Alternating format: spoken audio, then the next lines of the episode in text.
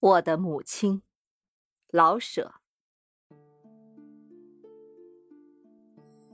母亲的娘家是北平德胜门外土城外边通大钟寺的大路上的一个小村里。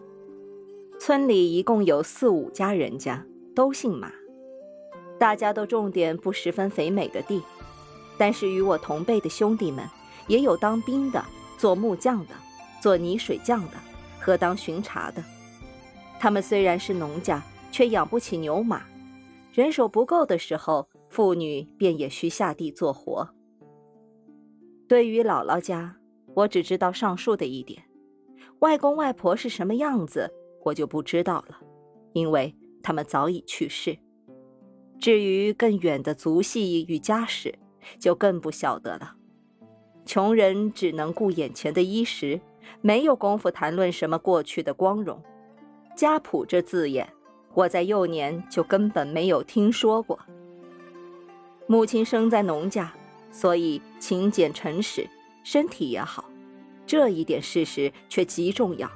因为假若我没有这样的一位母亲，我以为我恐怕也就要大大的打个折扣了。母亲出嫁大概是很早，因为我的大姐现在已是六十多岁的老太婆。而我的大外甥女还长我一岁呀。我有三个哥哥，四个姐姐，但能长大成人的只有大姐、二姐、三姐、三哥与我。我是老儿子，生我的时候母亲已有四十一岁，大姐、二姐都已出了阁。由大姐与二姐所嫁入的家庭来推断，在我生下之前，我的家里大概还马马虎虎的过得去。那时候订婚讲究门当户对，而大姐夫是做小官的，二姐夫也开过一间酒馆，他们都是相当体面的人。可是我，我给家庭带来了不幸。我生下来，母亲晕过去半夜，才睁眼看见她的老儿子。感谢大姐，把我揣在怀中，至未冻死。一岁半，我把父亲克死了。兄不到十岁，三姐十二三岁，我才一岁半，全仗母亲独立抚养了。父亲的寡姐跟我们一块住，她吸鸦片，她喜摸纸牌，她的脾气极坏。为我们的衣食，母亲要给人家洗衣服、缝补或裁缝衣裳。在我的记忆中，她的手中年是鲜红微肿的。白天，她洗衣服。洗一两大绿瓦盆，他做事永远丝毫也不敷衍，就是屠户们送来的黑如铁的布袜，他也给洗得雪白。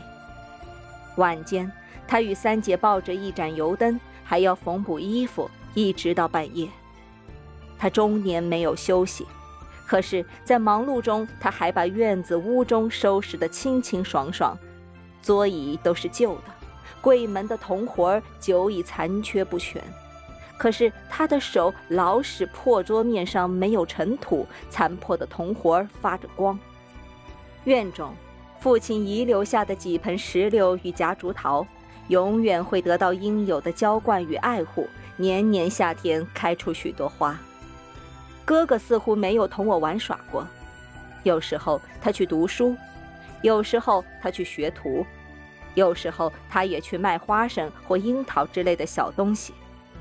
母亲含着泪把他送走，不到两天，又含着泪接他回来。我不明白这都是什么事儿，而只觉得与他很生疏。与母亲相依为命的是我与三姐，因此他们做事，我老在后面跟着；他们浇花，我也张罗着取水；他们扫地，我就搓土。从这里。我学得了爱花、爱清洁、守秩序，这些习惯至今还被我保存着。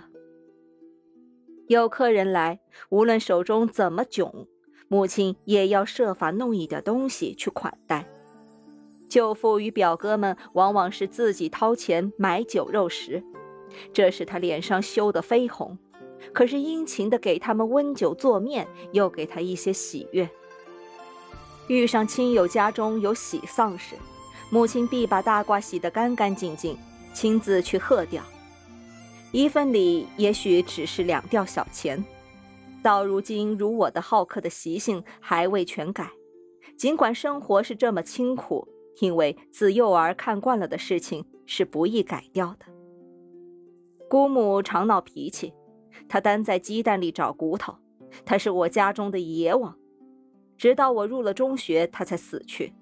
我可是没有看见母亲反抗过，没受过婆婆的气，还不受大姑子的吗？命当如此。母亲在非解释一下不足以平复别人的时候，才这样说。是的，命当如此。母亲活到老，穷到老，辛苦到老。全是命当如此。她最会吃亏，给亲友邻居帮忙，他总跑在前面。他会给婴儿洗衫，穷朋友们可以因此少花一笔请姥姥的钱。他会刮痧，他会给孩子们剃头，他会给少妇们绞脸。凡是他能做的，都是有求必应。但是吵嘴打架，永远没有他。他宁吃亏不斗气。当姑母死去的时候，母亲似乎把一世的委屈都哭了出来，一直哭到坟地。不知道哪里来的一位侄子，声称有继承权，母亲便一声不响教他搬走那些破桌子、烂板凳，而且把姑母养的一只肥母鸡也送给他。可是，母亲并不软弱。父亲死在庚子闹权的那一年。联军入城，挨家搜索财物积压。我们被搜过两次。母亲拉着哥哥与三姐坐在墙根，等着鬼子进门。街门是开着的，鬼子进门一刺刀，先把老黄狗刺死，而后入室搜索。他们走后，母亲把破衣箱搬起，才发现了我。假若箱子不空，我早就被压死了。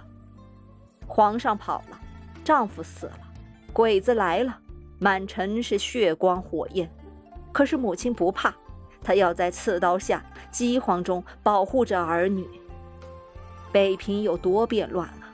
有时候兵变了，街市整条的烧起，火团落在我们院中；有时候内战了，城门紧闭，铺店关门，昼夜响着枪炮。这惊恐，这紧张。再加上一家饮食的筹划，儿女安全的顾虑，岂是一个软弱的老寡妇所能受得起的？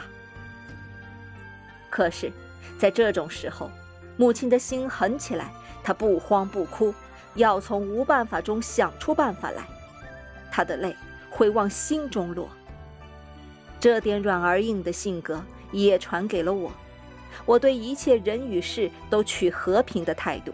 把吃亏当作当然的，但是，在做人上，我有一定的宗旨和基本的法则。什么事都可以将就，而不能超过自己划好的界限。我怕见生人，怕办杂事，怕出头露面，但是到了非我去不可的时候，我便不得不去。正像我的母亲，从私塾到小学到中学。我经历过起码有二十位教师吧，其中有给我很大影响的，也有毫无影响的。但是我的真正的教师，把性格传给我的是我的母亲。母亲并不识字，她给我的是生命的教育。